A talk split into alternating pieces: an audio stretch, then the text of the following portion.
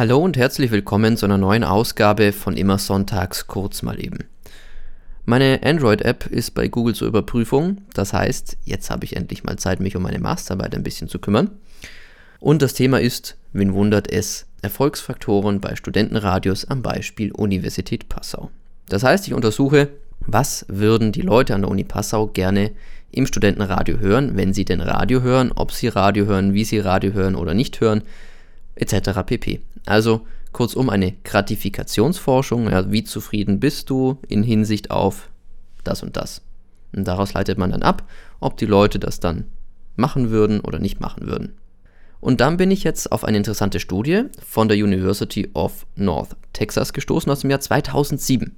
Und die haben damals untersucht an deren Campus, wie ist es jetzt eigentlich, weil der MP3-Player damals so richtig da war, ja, man hat viel MP3s gehört und konsumiert und hatte das Ding in der Hosentasche.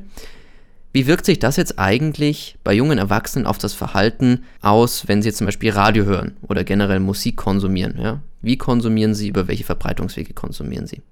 Und da kam raus, dass 50% der Leute am Campus kein Radio hören, also kein UKW-Radio.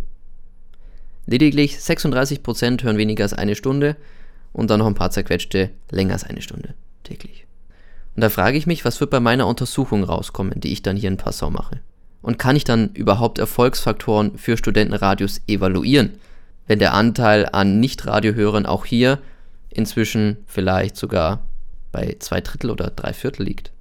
Das wird eine sehr interessante Untersuchung und vor allem wird es interessant, wie reagiert die Branche darauf, wenn sie davon Wind bekommt, dass ich das gemacht habe. Ja?